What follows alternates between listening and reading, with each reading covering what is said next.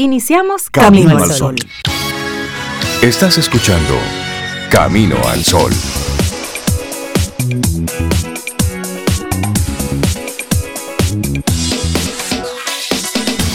Buenos días, Cintia Ortiz, Sobeida Ramírez y a todos nuestros amigos Camino al Sol oyentes. Muy buenos días. Muy buenos días, Rey. Muy buenos días, Cintia, Laura Sofía y a nuestros amigos y amigas Camino al Sol oyentes. Ya con nosotros tomando café, salud. Yo tengo mi café aquí. Salud, Cintia. Salud. Salud. Salud. Buenos no, días. ¿Tú no no, la, café? ah, que, que no, aquí Ah, está. yo dije, espérate, Salud. vamos a devolvernos Ay, y sí, a pagar porque- esto y buscar sí, café. La mañana arranca con un buen café. Sí. Ay, sí, buenos días. ¿Cómo Hola? Rey, hola Sobe. Yo siento a Rey como especialmente contento hoy, yo no, no sé.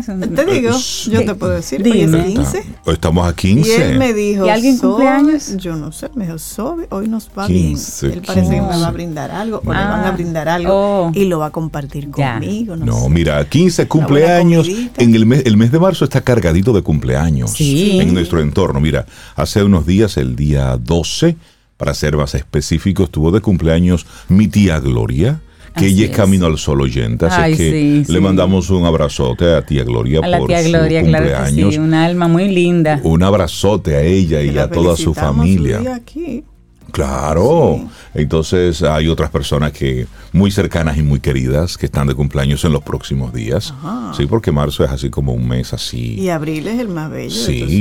la- También. No, eh, no, no, un día nada, ¿eh? un día 13 de, de marzo, bueno, pues hubiese, hubiese estado de cumpleaños nuestro querido Don Rey Sí, el domingo sí, pasado. el domingo pasado. Cierto. Así es que siempre, siempre recordado, por supuesto, y a nuestros amigos Camino al Sol oyentes que entren a nuestra página, a caminoalsol.do, para que vuelvan a escucharlo ahí. Tienen- tenemos ahí colocados en la web todos, prácticamente todas sus participaciones en nuestro programa Camino al Sol, en ese segmentito recordando lo que siempre va a estar ahí, ese segmento en nuestra web. Es que siempre son vigentes. Sí. Sus temas son Más vigentes. que nunca. Más que nunca. Mira, eso es cierto. Hace que más de, bueno, en 10 años comenzó Don Rey. con Sí, él estuvo con nosotros 10 y en los primeros tres años. Exactamente. Y son tres años que hoy todo lo que él dijo en aquel momento Sí. sigue vigente, como dice Cintia, totalmente. Así es que padres, madres, tíos, cuñados, esposos, escuchen esas reflexiones de Don Rey, que son maravillosas. Y así es que nosotros con, como con esa buena vibra arrancamos Sí. el programa hoy. Entonces estamos a 15, eh, 15 de marzo. De repente, no sé si a alguien eso le dice algo, pero 15 como cerca de la quincena. Eh, Hay y- gente y que cobra hoy, Rey. No, Hay paga gente que cobra, que anticipo. paga. Ay, Dios mío, sí. Los, in- los impuestos. Anticipo, hay que- anticipo, Los- Sí, los eso es anticipos. hoy.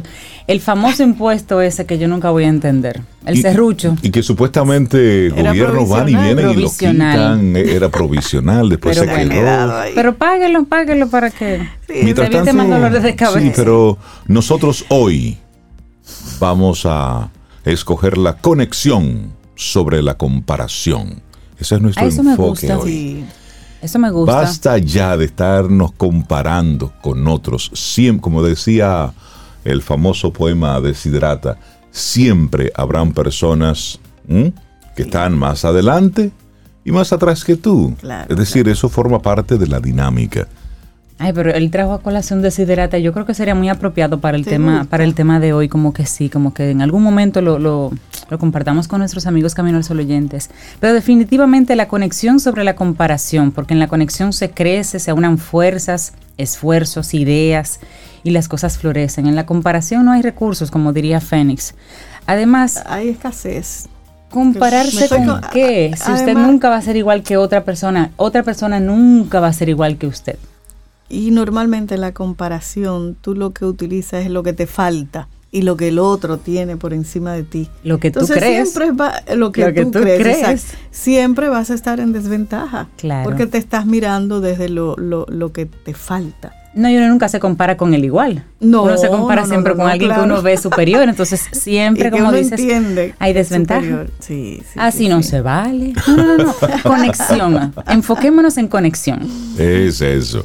Bueno, ¿y qué pasó un día como hoy en el mundo? Bueno, es el Día Mundial de los Derechos del Consumidor, una, una fecha que fue establecida por John F. Kennedy en el año 1962, que decretó, esto es en Estados Unidos, que todas las personas sin distinción de clases tuvieran derecho a disfrutar de ciertos beneficios como consumidor.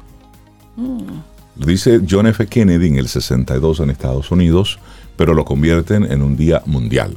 Exacto. Pero independientemente de ese detallito de la geopolítica, sí, hay, que, hay que defender al consumidor. Y esto, nosotros como consumidores somos los primeros que tenemos que respetarnos como consumidores. Así es. Y luego hacer que en los diferentes comercios donde usted va y consume algo, también se respete su derecho. ¿Cuántas veces vamos al supermercado, compramos algo y cuando llegamos a casa, ese paquete de tomates está completamente dañado y simplemente lo desechamos? Porque nos da pereza devolvernos al lugar, hacer algún reclamo. Eso por poner un ejemplo sencillo.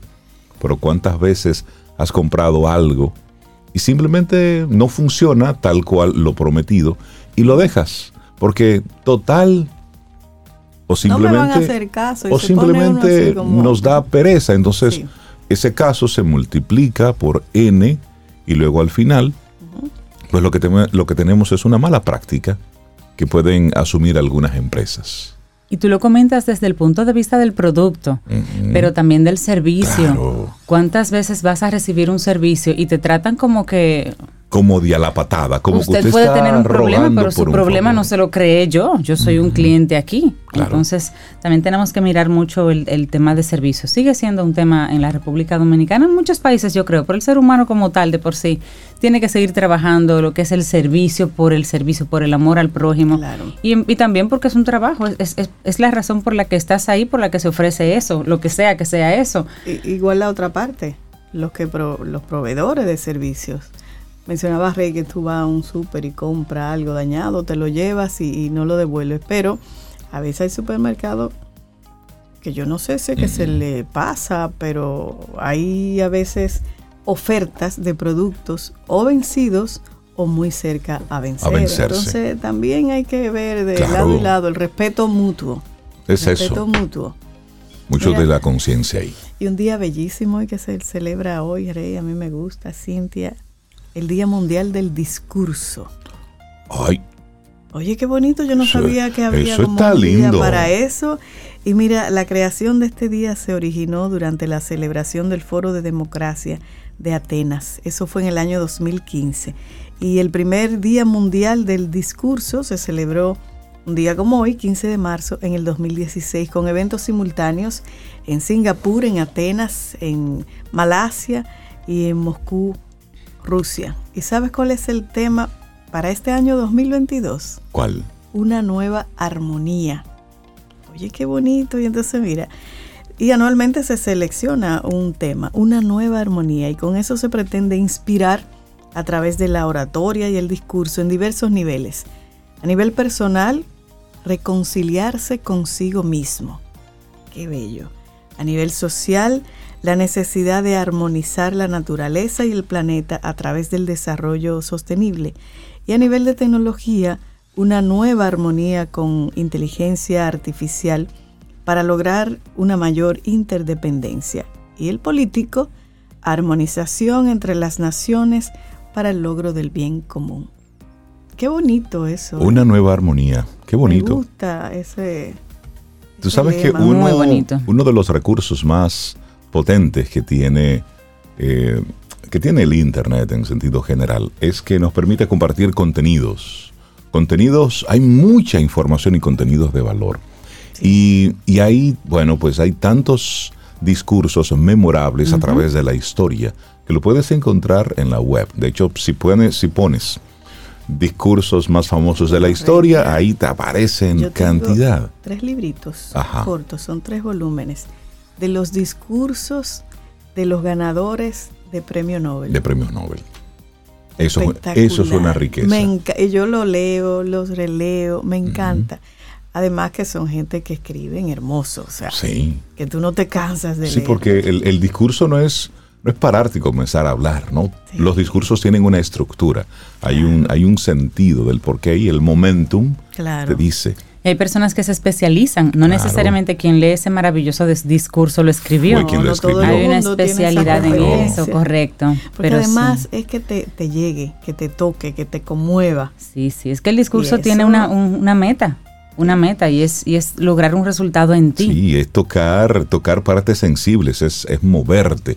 Y ahí hay varios discursos en la historia mm. que provocaron cambios sociales importantes.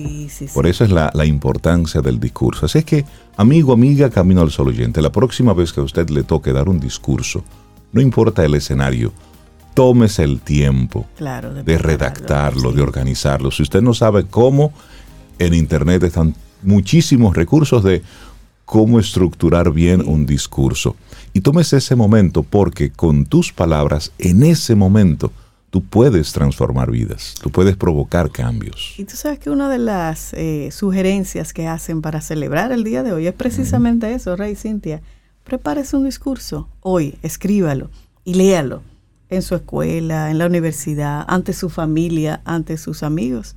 Dese ese chance, porque mucha gente tenemos terror de hablar en público. Dese esa oportunidad hoy haga algo diferente, un discurso pequeño sobre el tema que le apasione, que le guste. Me gusta esto. Una nueva armonía es el tema central para este 2022 en el Día Mundial del Discurso. Así arrancamos nuestro programa. Ahí quedan varios días mundiales e internacionales, pero los vamos compartiendo en la medida en que va transcurriendo estas dos horas. Laboratorio Patria Rivas presenta En Camino al Sol, la reflexión del día.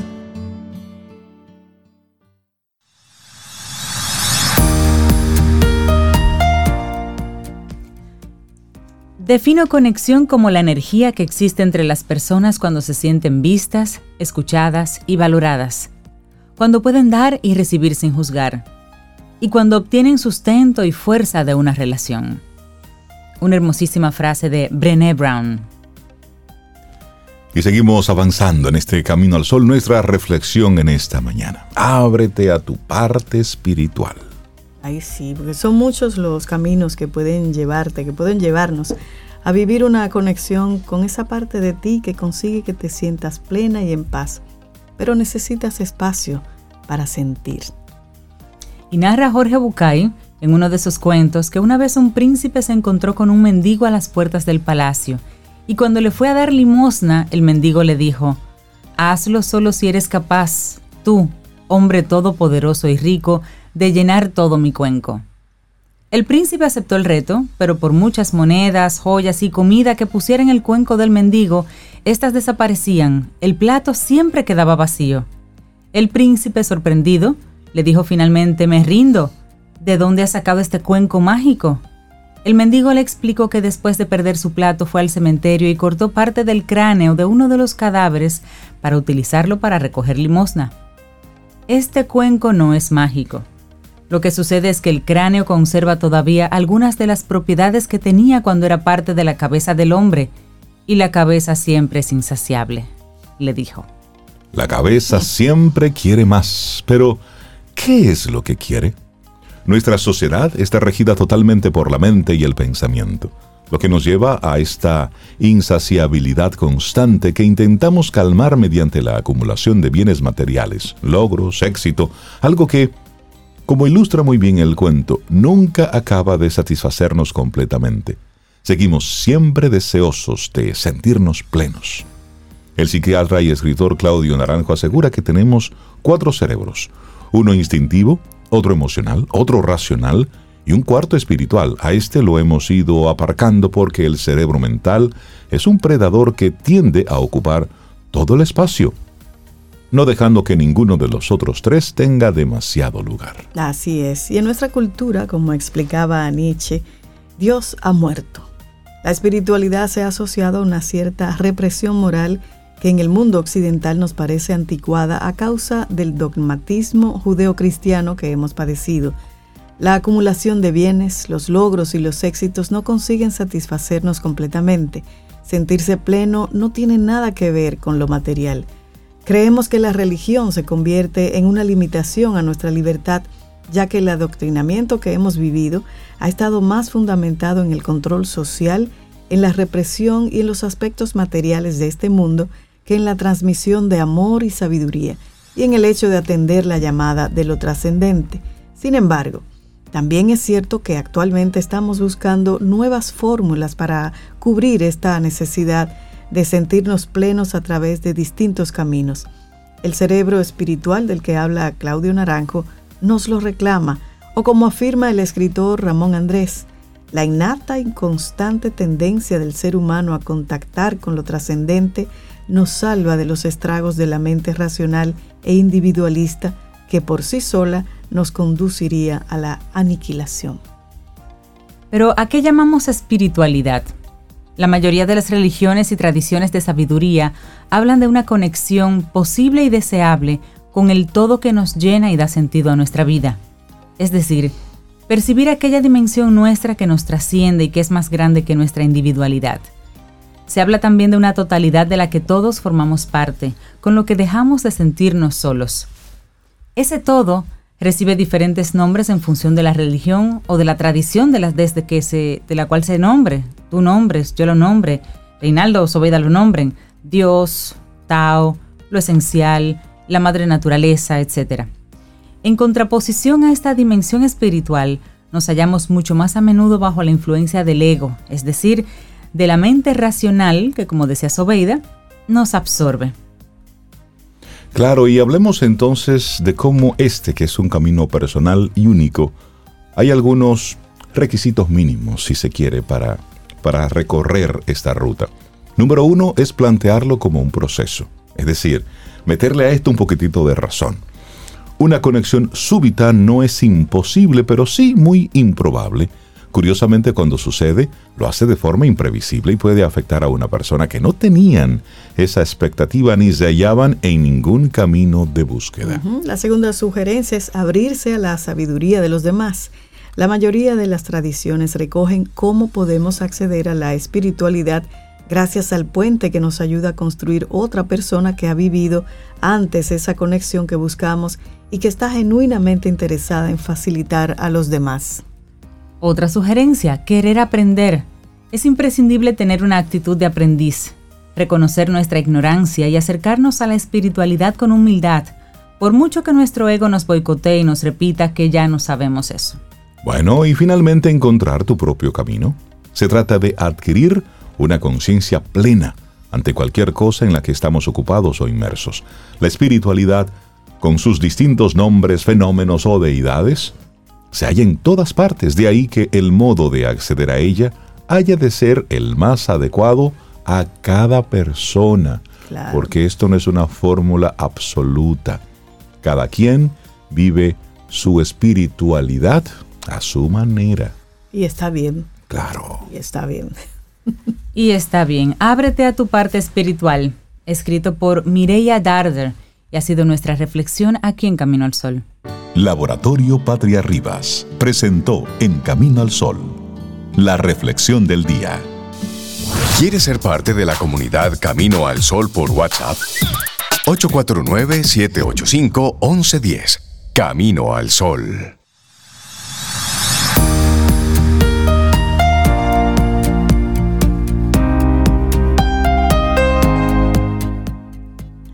Y Omega Tech cumple 20 años y celebra su aniversario con descuentos que no te puedes perder.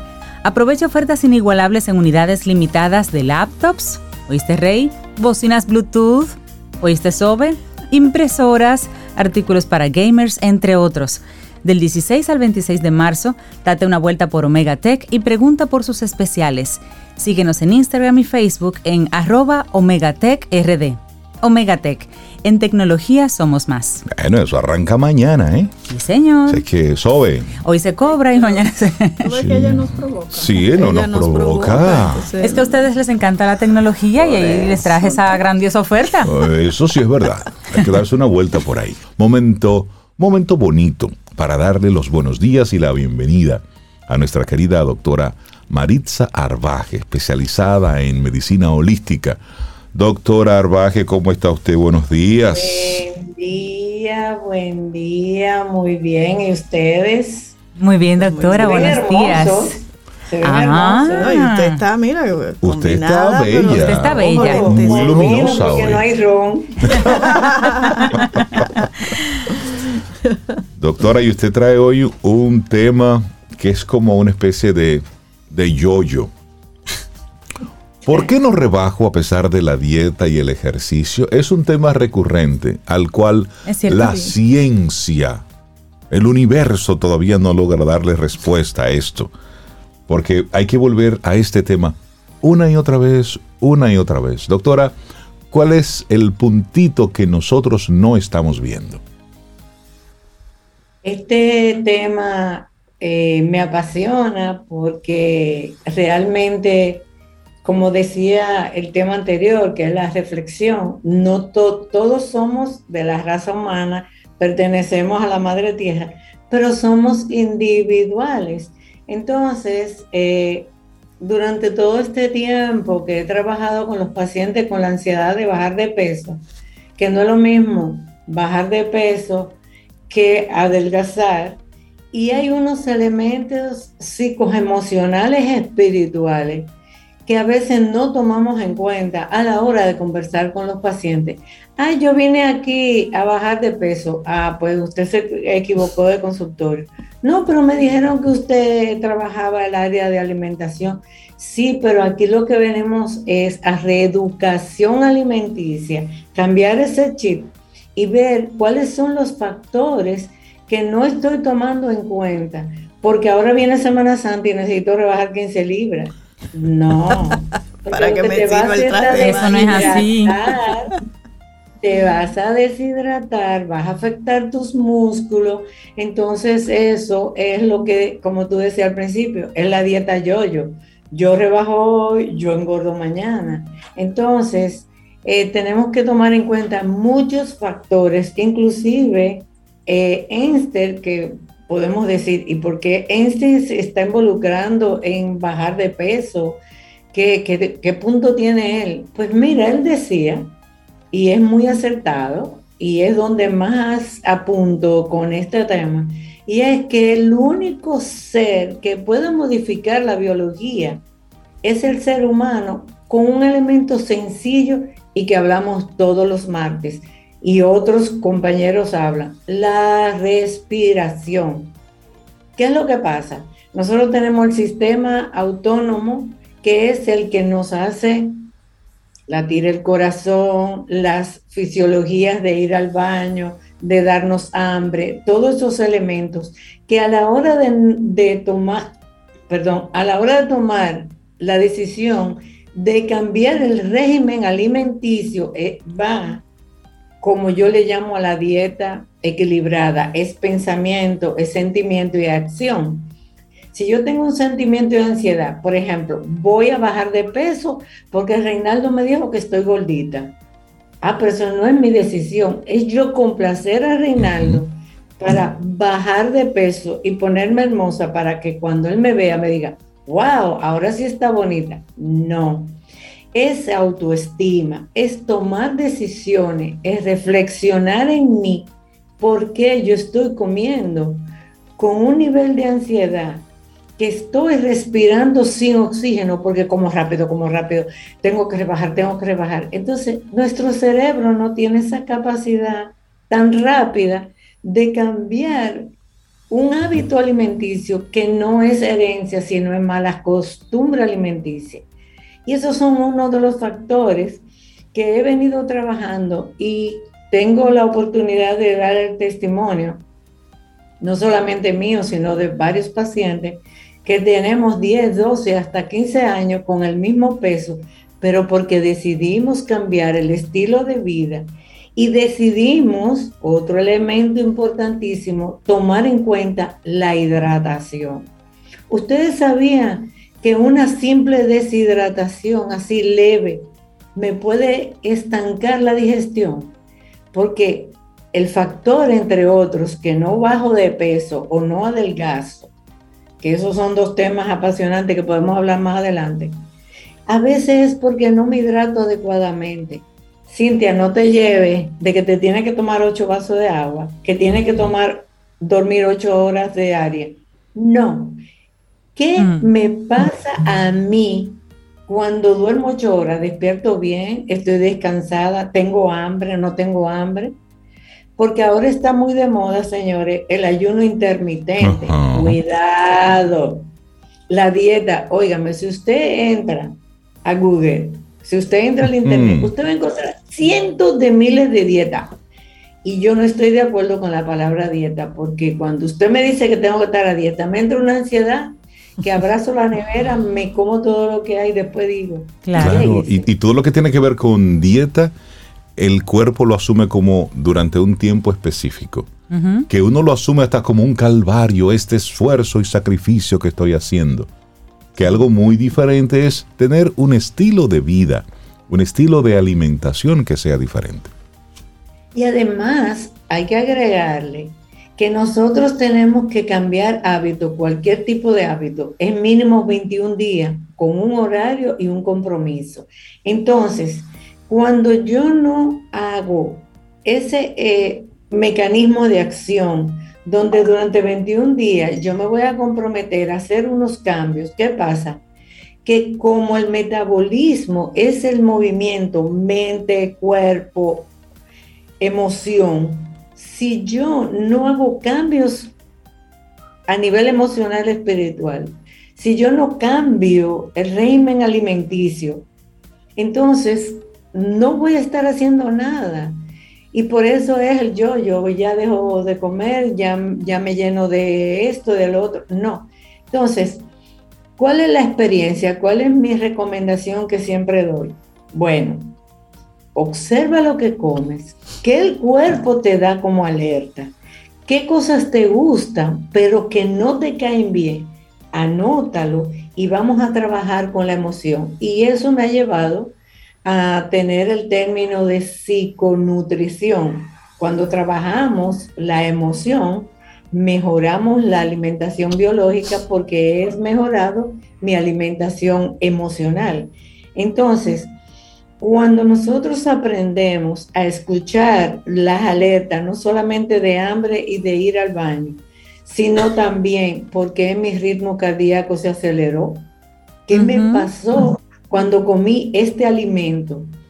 Porque si hacemos, por ejemplo, la famosa eh, dieta de ayuno y te dicen, no importa que tenga 40 años, óigame, le das una condición psicológica yo me puedo sentir vieja con 15 años y me puedo sentir joven en una actitud con más de 50 años. Entonces, cuando nosotros abandonamos el biorritmo, que es, sí es verdad que el desayuno es lo fundamental, porque usted pasa en ayuno mínimo 8 a 10 horas, que usted se hidrate adecuadamente, preferiblemente antes de las 3 de la tarde, porque somos diurnos y el sol nos da la energía y por eso también insistimos mucho en que debemos comer alimentos vivos, o sea, vegetales, sobre todo los vegetales verdes. ¿Por qué?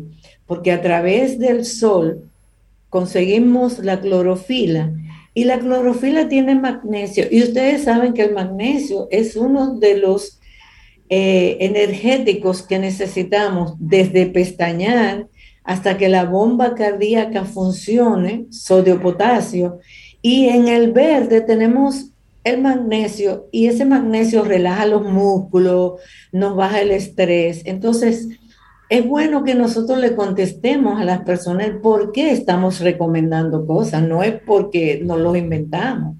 Entonces, si somos partes celular de la madre tierra, es importante que vayamos a su ritmo, que podamos manejar. Inclusive no sé si ustedes han observado que ya el sol está más noreste porque la tierra se está moviendo hacia la primavera. Así es. Entonces, eso es importante saber qué guardamos en nuestro riñón cuando tuvimos invierno, que ahora estamos en la transición de primavera. Y ahí es que nuestro hígado va a recoger toda esa energía buena que el riñón le guardó en invierno para que esa reserva, haciendo un buen metabolismo, podamos tener una calidad metabólica. Y en ese proceso, cuando el paciente viene a la consulta, nosotros le hacemos una evaluación desde examinar la lengua, porque la lengua nos da diagnóstico, y eso es interesantísimo, el iris, cómo está nuestro iris, hasta ver cuando trabajamos el quantum, cuando trabajamos la sangre viva, y ahí vemos cómo está funcionando el metabolismo, cómo está el estrés a nivel de nuestras células vivas. Y ahí podemos lograr una calidad metabólica mejor. Y así durante toda la vida hacemos pequeños cambios emocionales y biológicos. Y ustedes van a ver que vamos a tener mejor calidad de vida y vamos a ir menos al médico porque realmente la salud es preventiva, no es curativa. Y esa es mi propuesta de hoy. Amar mi cuerpo, pedirle perdón porque hacemos desarreglo. La bichuela con dulce, Reinaldo, viene por ahí. no, pero todo está en el balance, las cantidades. Mi cuerpo me agradece cuando yo le doy esos cariños. Se pone feliz. Se pone feliz. Y más rey que come saludable. Y hay que darle cariño. Lo que no exagerar, doctora. Es balance. Exactamente. Es decir, en vez de una olla, media olla. La doctora no come media olla. Entonces, en vez de una olla de habichuela, media olla. Pero ese día ya usted sabe que es pura espinaca y puro ruluga. Y eso combina. Habichuela con dulce con espinaca. No por para buscar el balance. Doctora Maritza. Ah, sobre todo, doctora, la gente que se quiera poner en contacto con usted, ¿cómo puede hacerlo? Estamos a la disposición en el 809-705-0979. Yo respondo y también en las redes sociales, sobre todo en Instagram. Buenísimo. Como doctora Marit Salvaje. Yes. Ahí está. Besitos. Doctora, cuídese mucho. ¿eh? Un gusto verla siempre bonita. escucharnos. Gracias, a usted, doctora, por siempre aportarnos tanta información de mucha valía. ¿Por qué no rebajo a pesar de la dieta y el ejercicio? Bueno, pues la doctora Marit Sarvaje. Claro, temas mentales, las cantidades, claro, las combinaciones. Respire entre un bocado y otro, respire, que nadie le va a tomar su plato. Que no. que depende. Camino al sol. De lunes a viernes de 7 a 9 de la mañana por estación 97.7.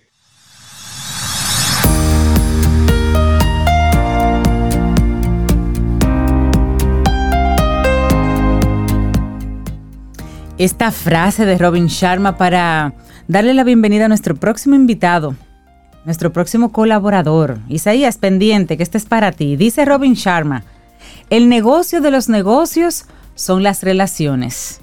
El negocio de la vida es la conexión humana.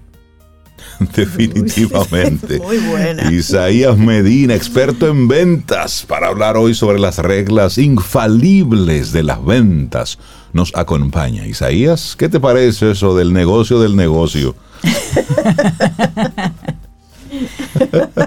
Me gusta, el negocio de los negocios. Son las relaciones. Pon tu, micrófono ahí donde podamos conectar contigo bien, Isaías. Ya estamos al aire. Ahí te escuchamos. Ahora sí. Hiper, mega, ultra bien lo que dice Robin Sharman. Excelente. sí, sin duda. Buenos días. Ustedes saben que que la vida es entre personas que se dan. Por eso lo concepto aquello, ¿verdad? De empresa, corporación, negocio, todo eso es una ficción. Lo que existen son personas colaborando, compartiendo sus emociones, sus vidas, sus eso es. su, mundo espiritual. Sí, sí, Qué bueno que arrancaron con eso. Ah, viste, especial para ti. El negocio del negocio. Qué bueno verte, Isaías. Y hay reglas entonces para las ventas. Bueno, yo pienso que la regla número uno de la venta es que usted tenga algo que vender, porque si no... Ah, sí, usted tiene algo que ofrecer. Sí, hay gente que sale a, vender un sueño. Que alguien esté interesado en eso. Tú sabes que hay, hay, hay personas que tienen esa maravillosa personalidad y ah. habilidad de negociar 20 cosas y ellos no producen ninguna de las 20. ellos saben conectar A con B y en el camino ganar una comisión al respecto. Ya, eso es. Sí, eso es una habilidad. Eso es lo que hace un agente inmobiliario, por ejemplo. Correcto. Un agente inmobiliario no, no tiene un inventario, las propiedades no son de él o de ella. Lo que tiene esa habilidad de juntar el hambre con la comida. Sí, eso sí. Es ahí la maestría. Usted entendió, Camino al Sol ¿verdad? Sí. Entendimos. Eh, Desde Babilonia, eso está, por ponerlo cerca, pero es que la interactividad humana desde que comenzó esto, desde Adán y Eva, así, es un proceso de, negociación, de ver la intención o el deseo del otro y poder satisfacerlo. Siempre hemos dicho que vender no es fácil. Eh, sí, a veces, a veces que a veces quieren vendernos las píldoras, ¿verdad? De que no, que eso es fácil vender, eso se vende solo. Eh, eso no existe del se vende solo. El vendedor que quiere vivir bien, porque ojo, también está, digamos, las intenciones de cada vendedor. Si hay alguien que se conforma con mucho menos de lo que podría conseguir, pues bueno, pues que viva bien. Pero normalmente el vendedor profesional, pues ambicioso, sanamente ambicioso, y procura ser mejor cada vez, dando un mejor y mayor servicio. Hay una frase lapidaria en el mundo de las ventas que dicen que el que quiere más papeleta de las ventas tiene que estar dispuesto a dar más servicios. Por eso vemos las grandes superficies, por ejemplo, que normalmente son negocios multimillonarios, porque es que te venden de todo. Claro. Entonces ahí han, eh, es decir, eh, que generan un target, un público tan enorme, porque el que va por una aspirina, hay otro que va por, por miel de abeja. Y entonces son dos cosas que nada que ver, pero ellos lo tienen en el mismo lugar. Y eso es una maravilla y un descubrimiento que, déjenme decirle que eso no es, no, no se ha pensado así desde siempre. Como el dinero tampoco, el dinero no, no ha sido así como lo vemos hoy, como el dinero virtual tipo Bitcoin y cosas así. Eh, eso ha sido un invento, una evolución. Pero el vender, el vender es primo hermano del servicio. Y, ojo con lo que estoy diciendo. El servicio nacemos con él. El vender se ha vuelto una necesidad para desarrollarme y en ese autodesarrollo ayudar a la colectividad a la economía, a las sociedades en general. Fíjense que siempre hemos hablado de que los negocios, la economía en general son la sangre de, los países, ¿verdad? Y si la economía es la sangre, las ventas son las arterias por donde va esa economía. Y el corazón es el vendedor. Así es que funciona. Bueno, ojalá se entienda la alegoría. Sí, sí, pero se entiende. Eso es lo que normalmente decimos. Y sí, existen reglas. Normalmente el que incumple algunas reglas le va mal, normalmente. Eh, le va mal. Digamos, usted se tira del edificio piso 50, es para abajo que usted va, ¿eh? aunque usted no crea en la ley de la gravedad, es para abajo. Que es, y sin embargo. A usted no le preguntan. Entonces, hablemos de esas reglas infalibles de las ventas, Isaías?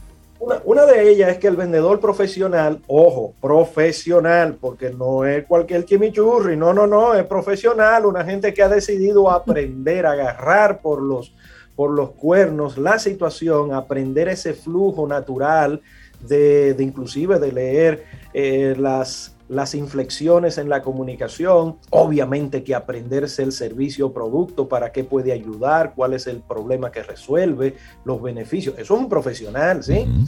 Lamentablemente la mayoría de las personas que están en el mundo de la venta no se profesionalizan. Arrancan y como el refrán que tenemos aquí, que dice, bueno, que sobre la marcha se arreglará la carga. No, no, no, no, no, no, inaceptable eso. Usted tiene que profesionalizarse, hermano, hermana. ¿eh? Apréndase lo suyo. sí, sí, es como que usted vaya a una operación y entonces que, que el neurólogo le diga, bueno, Vamos a ver lo que va a suceder. No, no, ¿cómo que vamos a ver lo que va a suceder? Suelte ese bisturí, no me ponga la mano. No, Salga corriendo. Usted vendedora, usted vendedora, eso no es de que, que vamos a ver lo que va a suceder. La frase también que tenemos de que si Dios quiere, óyeme, Dios siempre quiere. Dios siempre quiere que usted dé un servicio bueno, de calidad, que usted se supere a, usted mismo, que usted gane el dinero que realmente usted quiere ganar. Eso está ahí escrito. Entonces, el vendedor profesional está continuamente vendiendo más en menos tiempo. Eso es ser una persona eficiente. ¿Sí? ¿Qué es vender más en menos tiempo? Hay veces que yo tengo que esperar a que el dueño del negocio me dé un chance porque él tiene otros, compra, otros eh, suplidores y yo tengo que quedarme ahí, ¿verdad? Esperando. Ustedes saben lo que hacen muchos de nuestros amigos vendedores. chatear, chatear. Eso es lo que hacen en lo que están esperando 10, 15, 20 minutos, a veces hasta una hora hay que esperar. Bueno, pues ¿Qué puede hacer un vendedor cuando está en un día a día y está en una espera que es inevitable? Obviamente, obvio, pero parece que no es tan obvio. Comenzar a trabajar, seguir pensando cómo puedo yo desde el lugar que estoy no perder el tiempo y dar un servicio. Y uno dirá, pero ven acá, pero es que lo mío es una ruta y yo tengo que visitar 40 clientes hoy. Y voy por el cliente número 3 y tengo que esperar. ¿Qué hago yo? ¿Tengo que esperar? Eso es lo que te dicen normalmente como que no hay una alternativa para yo mejorar mi desempeño en ese momento. Y hay 800 formas de usted mejorar y ser eficiente en el proceso de venta. Lo primero es que siempre le digo a los vendedores, anden con un libro. Anden con bueno, ya hoy día si no quiere físico, no, pero anda a un Kindle, eh, algo virtual, algo, pero ¿de qué? De ventas, de qué? Del negocio que tú estás procurando eh, vivir de él y vivir bien. Eso es una manera indirecta, evidentemente, de usted seguir en su proceso de autoaprendizaje, que ni siquiera indirecta, directa totalmente. Lo único es que estoy escuchando en un tiempo que me están pagando, por cierto, ¿eh? me están pagando aprovechar ese tiempo. Pero que ande con el libro y que lo lea, porque a veces uno anda con un libro de lujo para que vean, wow, Sobeida anda con un libro. Parece que lee. Sí, porque hay algunos truqueros también, sí, que andan con libros, pero usted le pregunta del libro, ¿qué? bueno, eh, te comentaré mañana. No, usted tiene que leerlo, efectivamente. Otro, otra regla del vendedor es que el vendedor profesional, e insisto, profesional, tiene metas con las que está emocionalmente involucrado. Hay un ejercicio muy simple que pueden usarlo los supervisores y los gerentes, y es que más allá del número que tienen que alcanzar las personas, sus vendedores, números que pueden ser económicos, unidades colocadas, el mix que tienen que eh, llegar a colocar, ¿verdad? Más allá de eso, que sí, que hay que lograrlo, pongan o ayuden a la gente, al vendedor, a tener una meta emocional. ¿Cuál será la gran gratificación que tendré una vez llegue a esto? Evidentemente, desde el reconocimiento de la empresa, eso está ahí y va y debe estar. Por cierto, hay muchas empresas que no tienen un esquema de, de vamos a decir, de, de premiación para la persona, para el vendedor. Deberían tenerlo, pero no estamos hablando de eso. Estamos hablando de que el vendedor de manera interna debe tener, y eso es para cada vendedor es diferente, algo emotivo que lo lleve a él a conseguir esa meta. Pongamos algo tan elemental como usted tener el ticket, comprar el ticket para irse con toda su familia durante una semana, voy a poner cualquier lugar, a Nueva York. ¿Sí? Entonces, eso es una meta emocional que conecta más allá del negocio a el vendedor. Pero puedo decir cualquier cosa, eso hay que validarlo con la persona para identificar qué es lo relevante en esa persona. Sí. Isaías, entonces ahí quiero hacerte y me disculpas una, una pregunta. Has hecho referencia en todo momento a un vendedor profesional. Si en este momento un amigo, una amiga camino al solo oyente dice, ok, yo quiero ser un vendedor profesional, ¿dónde se aprende eso? Es decir, ¿cuáles son, las características de un vendedor profesional? Tú más o menos has ido compartiendo, pero si yo me quiero formar, es decir, cómo conversar, cómo convencer, cómo, es decir, ¿dónde se aprende eso, Isaías? Bueno, ustedes están hablando con un servidor, intentamos hacer eso en la vida diaria con los equipos de ventas que que trabajamos y hacemos coaching también uno a uno de ventas solamente. Pero digamos que ser profesional en algo, lo primero que ya ustedes saben es la actitud. Cuando usted quiere ser bueno, bueno, bueno, bueno en algo, usted comienza de manera natural a, a, buscar información, a instruirse más, a meterse en entrenamiento, a pagar cursos, seminarios online. Ya no hay la excusa de que eso es muy caro, hay tantas cosas. muy lejos Sí, y, de que muy lejos, ¿no? Ya eso está, bueno, miren, la, la, aquí estamos, virtualmente se pueden conseguir muchas cosas, pero obviamente también buscar a alguien que haya podido pasar por una experiencia y usted validar qué tienen ellos. Por ejemplo, nosotros en nuestra empresa Coaching 360 tenemos una serie de entrenamientos que ayudan a que la persona desde los cimientos, desde la zapata, ¿cuál es la zapata del vendedor profesional? Él o ella el 50% del éxito en ventas, y parece que en la vida entera, está en la cabeza. ¿Cómo podemos nosotros lidiar a pesar de las crisis que estamos viviendo, a pesar de la competencia, a pesar de los problemas que podemos tener físicos, emocionales en la casa, sobrepasarnos a nosotros mismos y seguir ascendiendo en lo que decimos que nos gusta y estamos interesados en desarrollarnos? El vendedor profesional, hay una serie de, de escalones que hay que abordar desde la parte interna, muchas veces se creería que el vendedor hipermega, hay gente que dice, bueno, no, no, no, show me the money nada más. Es decir, una persona que siempre logra sus metas es el vendedor exitoso. Y por cierto, claro que sí. Evidentemente, cuando usted analiza los números, los números fríos dicen que fulano vende continuamente. Por ejemplo, un número que manejamos en venta es que de los 12 meses, ¿cuántos meses llegaste a tu objetivo? La mayoría del vendedor dominicano si llega al 60%, digamos, seis meses de los, de los 12 meses llegué al objetivo, al 100% o lo sobrepasé, entre seis y siete veces llega un vendedor local aquí.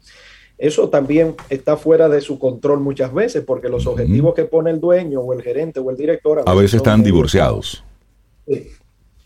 Pero esa es la realidad. Vender profesionalmente es una profesión así como lo dice profesionalmente, una profesión se toma tiempo en lo que descodifico cómo hablar, cómo ajustar mi vocabulario al target que tengo enfrente, cómo dar un seguimiento profesional, cómo saco yo las mismas fuerzas internas. Hay veces que uno no quiere levantarse siquiera, ni hablar, pero toca. ¿Cómo puedo yo hacer esa metanoia, esa transformación interna, pero al toque? Se aprenden. Hay algunas cosas que se aprenden. Bien, otro aspecto, camaradas, no, no se puede decir. No, en estos días ese, vocabulario es peligroso. En estos días no.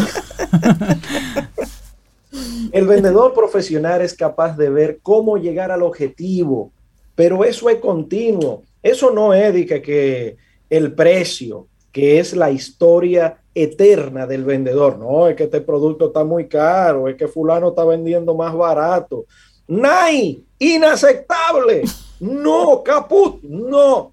El precio, siempre y cuando sea un precio competitivo, atención, ¿eh? Claro. Pero el vendedor típico se excusa en eso, de que el precio es muy caro. No, no, no, no, no, no. Mire, compadre, cuando usted está obligado a llevar leche, pañales, educación, todas las cosas. Esos muchachos que están ahí esperando. Esa es la mayor motivación. Esa debería ser, ¿verdad? Debería, sí, porque la edad del burro en los hombres comienza, ¿verdad? Y en las mujeres también, entonces uno comienza a llevar muchísimas cosas para la casa. Entonces, cuando la economía del hogar depende de usted, no hay excusas. No hay excusas. Siempre hay una alternativa, una o varias opciones de cómo usted llegar al objetivo que se está proponiendo. Estrategias, tácticas, manera de pensar, manera de sentir, pero siempre es acción, acción, acción, acción. La acción lleva a un resultado. Hay resultados que no son lo que nosotros queremos. Entonces hay que cambiar la acción y con ello hay que cambiar la forma de sentir y con ello hay que cambiar la forma de pensar. Y ese es el bucle eterno. Pensamiento, sentimiento y acción llevan a resultados mido los resultados, si no son lo que quiero, vuelvo otra vez a hacer los ajustes eternos. Y eso es hasta que la muerte nos separe porque no siempre tenemos lo que queremos cuando queremos. Depende de nosotros que lo logremos en este momento o dentro de cinco años, cosa que será muy tarde, ¿verdad? Porque show me the money cuando right now, lo más rápido que uno pueda. Isaías Medina. veía una película y, y, una frase que siempre salía en la película era Es más tarde de lo que crees. Sí. It's later than you think. Es más tarde de lo que crees. Sí. Una gran Sí, verdad, sí, sí. ¿eh? Esa frase, esa frase está buenísima porque creemos que tenemos un contrato con Dios para vivir para siempre. Y no. O creemos que esta vida es una práctica, como que lo vamos a hacer una vez, a ver cómo nos queda y lo Y vamos luego. a Pues sí. otra vez. No, señores, es ahora, es ahora que hay que hacer el trabajo completo, ¿sí? Se vale fallar, pero intentándolo. Claro, claro, claro. Y lo grande es que cuando nos damos cuenta de esa frase, ya sí es verdad que es muy tarde. Isaías Medina, cuídate mucho. La gente que se quiera poner en contacto contigo, todavía sé Ah, que bueno, te sí. queda algún espacio en tu agenda por lo que queda del año. Sí, sí, sí, sí, es de verdad, se está llenando, se está llenando. Qué bueno, buenísimo. 829-884-3600. 829-884-3600. Gracias a ustedes, chicos. Un abrazo, que tengas buena Un semana. abrazo. Gracias, Isaías. Siente y disfruta de la vida. La vida. Camino al sol. Camino al sol.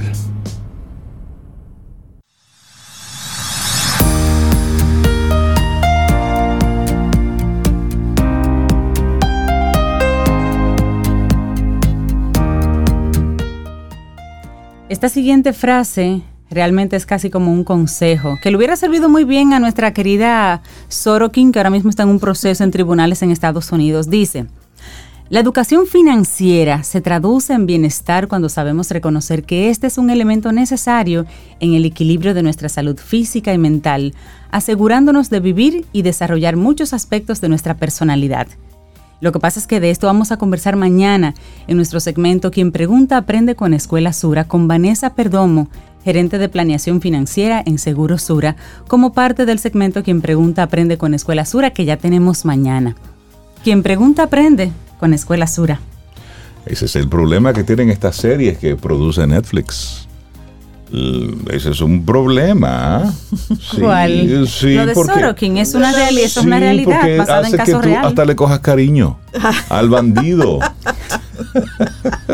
hace que tú le cojas cariño al bandido. Pero es cierto, el caso de Anna Delvey, que bueno, pasó de los tribunales a la gran pantalla, y cuando digo la gran pantalla estoy hablando de lo que ocurre en cada uno de los televisores nuestros. Así la es. gente conectó con, con la historia de esta muchacha Así es. que al final es la historia de cómo hay una tendencia en este tiempo no de ser productivo, sino de conseguir dinero.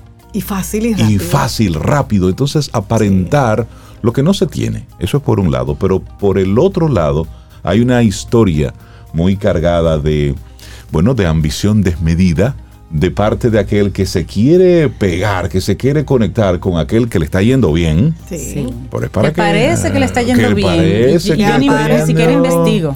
Sí, así es que por lo pronto, si usted fue de los que vio la serie de Netflix que Inventando está a Ana. Inventing, Inventing. Anna, que es el caso real de Anna Delvey, ella, bueno, pues el, su caso judicial es que ya la deportan para Alemania en los próximos días. Creo Bueno, que en- le fue en bien. esta semana le fue Le bien. fue bien. Le fue Le bien. Fue bien, la Pero soltaron. esto hay que, hay que hablarlo, hay que profundizarlo, Sí. porque en torno, en torno a ella, ella es solamente el resultado del mismo sistema, pero todos los que estaban en su entorno, que se beneficiaron y que se sintieron engañados, violentados por ella, ese es otro caso que hay que investigar, porque al final estaban cerca de ella, pero era por el dinero que supuestamente ella podía tener.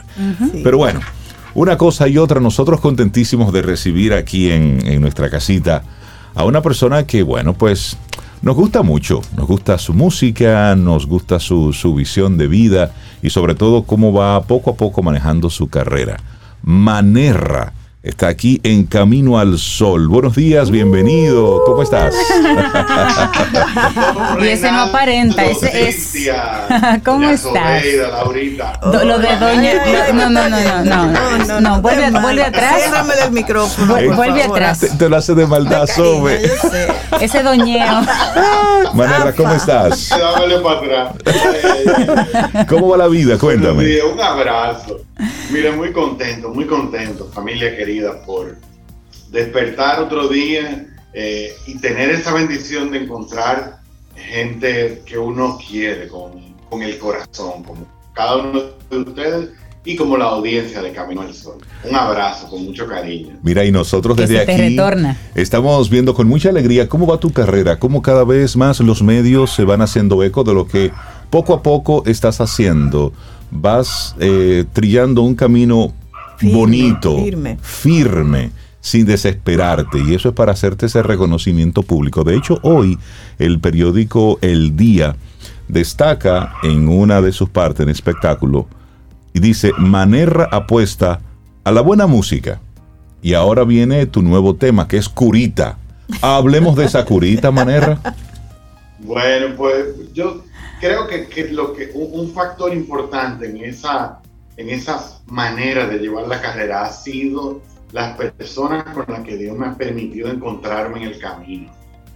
Y ahí están ustedes. Desde el día uno. Ah, Ay, qué Eh, lindo. Gracias. Siempre, siempre lo digo y, y lo debo reiterar. Y eso se debe a, a- a ese cariño y esa cercanía con personas de buen corazón. Me han permitido disfrutar el proceso, el paso a paso y el no presionarme por, por la industria, por lo que se mueve, sino seguir tratando de co- comunicar con sencillez lo que hay en este corazoncito. Y ya. Eh, y así viene y ya. Y así viene Curita. eh, es una canción que se sale totalmente de, del formato que, que habíamos compartido eh, previamente. Va m- como mucho más cercano a, a un quinteto, como entre el bossa nova y jazz, pero con algo de electrónica. Y es una canción que, que me acerca más a lo acústico. Ok. Ya. No era la que estaba programada para salir, pero nos atrevimos a lanzarla y me siento muy contento porque lo han recibido con mucho cariño. Pues te parece, Manerra, si, si escuchamos a Curita, la escuchamos, Oh, vemos entonces qué nos dicen nuestros amigos Camino al Sol oyentes, mientras luego vamos hablando sobre la producción, las letras y todo esto. Ahí va Curita, entonces atención y suban el volumen. Tus ojos son puertas, son ventanas. Eso está bonito. Pero yo tengo una pregunta, Manera. Qué bueno, buenísimo. ¿Y dónde está la curita? ¿Y qué fue lo que se cortó? Esa es una curita salvadora porque trajo unos ojos de miel. Pero qué hermosa canción, Bellísima. Manera. Felicidades otra vez. ¿De dónde te salió eso, Entonces- Manerra? Dime, ¿de dónde? Yo sé que del, del corazoncito, pero la historia. Eh, bueno, esa canción en específico surgió súper rápido. Eh, esa fue una canción que yo creo que la escribí en una hora y media, dos En horas. una hora y media. Mira, Wow. aquí hay una pregunta Sí, para pero ti. buena, Cintia, dale, me gusta. Yo quiero saber, me pregunta un Camino al Sol, una Camino al Sol oyente, yo quiero saber quién es la musa de Manerra. Porque esas letras tan hermosas no salen del vacío, ¿no? Ay, sí, yo estoy de acuerdo. Pero oye, la otra frase dice, hay un alma detrás de cada palabra. Esto es íntimo, tú puedes compartirlo. ¿eh? Solamente va a quedar entre nosotros y los Camino al Sol Sí, oyentes. Grupo, grupo bien compacto.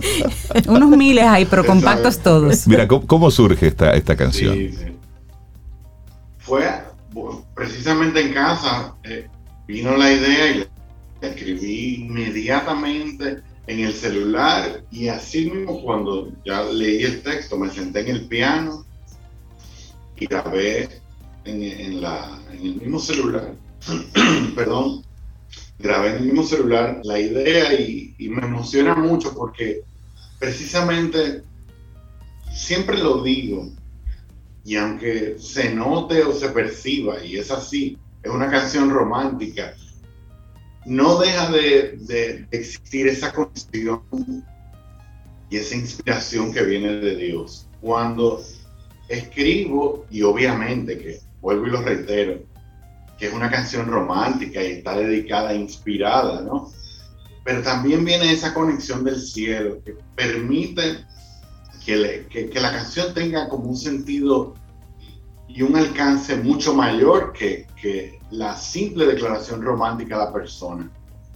Y por eso cuando la, lancé la canción, en el caption de, de, Instagram puse, bendita la gente con la que uno se encuentra en la vida y te sana, te salva, te abraza, eh, te pinta otro, otro mundo de otro color. Y, en, estos días donde es tan frecuente eh, que cada quien vive sumergido en sus problemas, en sus situaciones, y nadie muchas veces se preocupa por, por esas personas. Qué bueno encontrar gente que en un supermercado, en un banco, que en la calle te dice, oye, tranquilo, tranquila, todo va a salir bien, vamos adelante. Eh, y son como esas conversaciones que te cambian la vida. Ellos también sí. son como esa curita para, para el alma y para decirnos a todos que vamos a salir adelante, que, que lo que estamos atravesando quizás es temporal y que siempre hay un nuevo camino y una y soluciones para todo. Qué bonitas palabras. Sí, y me, me, gusta que haces un, una especie de alto y nos invitas a hacer un, un alto en el camino, porque sí. sí, hay mucha gente que en la calle simplemente nos dice algo y ese algo nos cambia el día o nos cambia sí, una perspectiva. Sí, y son personas que a lo mejor tú no conoces su nombre, a lo mejor nunca la, has, no. nunca la vas a volver a ver, sin embargo, algo que te dijo esa persona te cambió. Y eso es una invitación a que cada uno de nosotros reconozca esos momentos que han permitido que la palabra de alguien me, me, cambie, cambie a alguien que esté en mi entorno, pero también nos da una responsabilidad.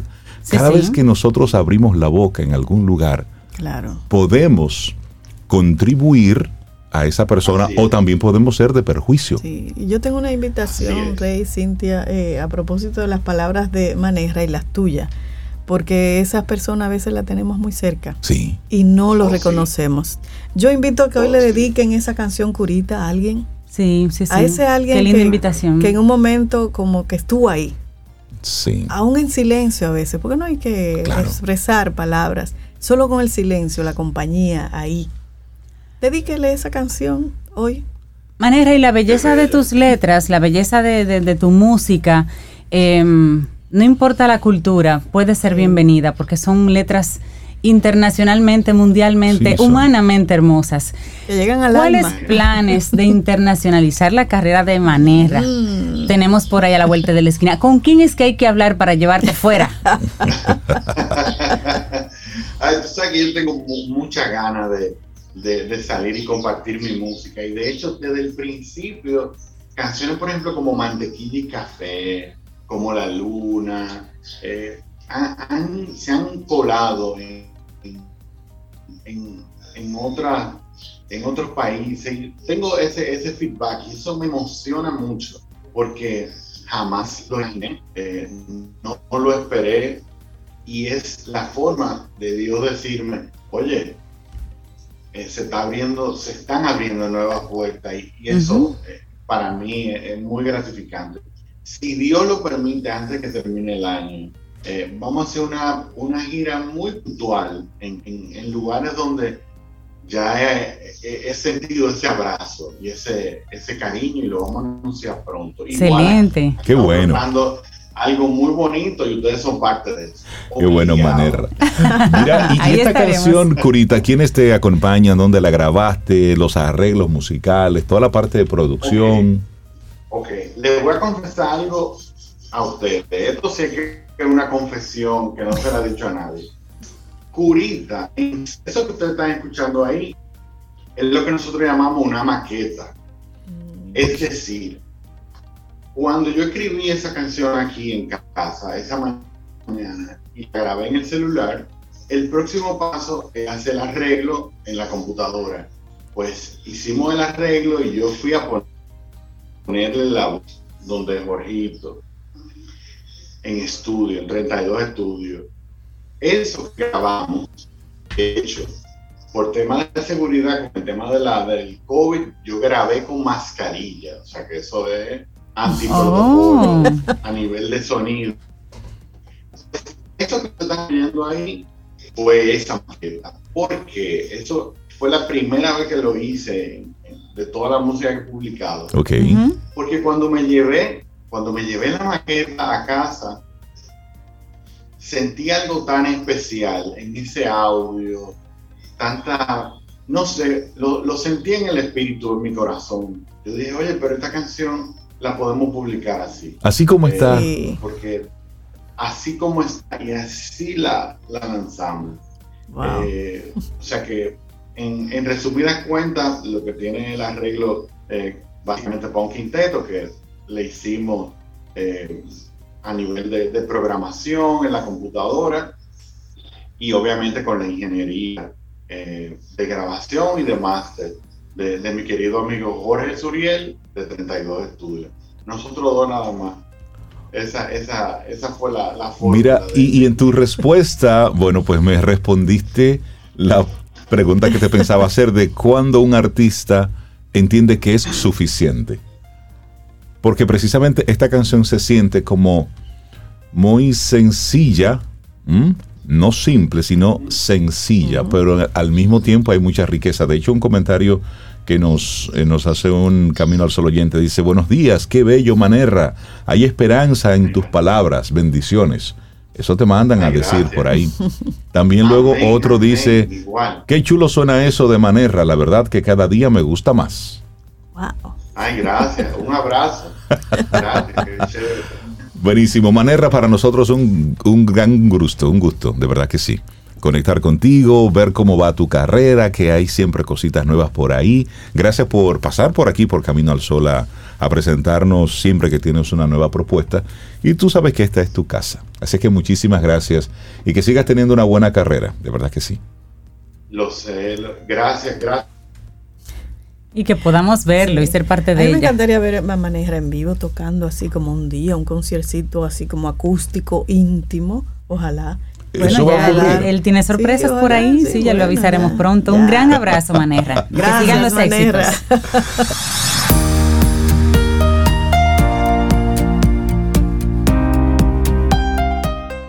y terminamos con una frase de Yakov Smirnov, hablando de precisamente conexión.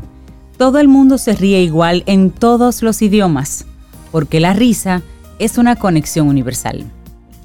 Sí, así es. Es cierto, señores, llegamos al final de nuestro programa Camino al Sol por este martes, mañana miércoles, y el universo sigue conspirando. Si usted quiere y nosotros estamos aquí, tendremos un nuevo camino al, al sol. sol. Así será. Y, y, yo, yo, yo quiero como es volver a escuchar Curita. Ustedes también. Ah, yo también. Vamos a cerrar con Curita. Sí, Me gustó y creo mucho. necesitamos mucho de eso. Ay, sí. Curizos sí, son curitas para el alma. Sí, curitas sí, para. Sí para nuestro corazoncito. Eso es lo que tiene música. que ser portada. Y eso es buena música. Eso. Entonces invitamos a el Diario Libre, el Listín Diario, el periódico Hoy, el, el Día, los bueno, el Día general. los medios en sentido general, a que se hagan eco de este tipo de cosas. Es decir, esto es productividad. Claro. ¿eh? Es decir, hay una diferencia entre, entre arte, cultura y entretenimiento. Y creo que muchos medios se han quedado solo con la parte de entretenimiento, pero solamente prevalece a través del tiempo la cultura, porque el entretenimiento es efímero.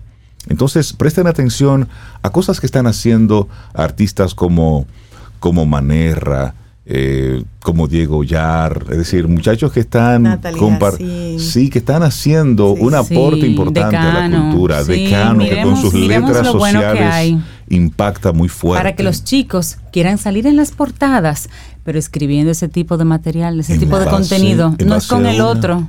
No, no es eso. A mí no me interesa quién le regaló un carro a quién. Por Exactamente. Ni, ni, porque alguien es viral. No, no, no. No, no, no, no. Es esto en base a productividad. Calidad. Así, que, así nos vamos con Curita. Curita. Lindo día.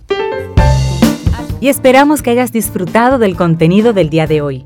Recuerda nuestras vías para mantenernos en contacto. Hola arroba caminoalsol.do. Visita nuestra web y amplía más de nuestro contenido. Caminoalsol.do. Hasta, una, próxima, edición. Y pásala bien.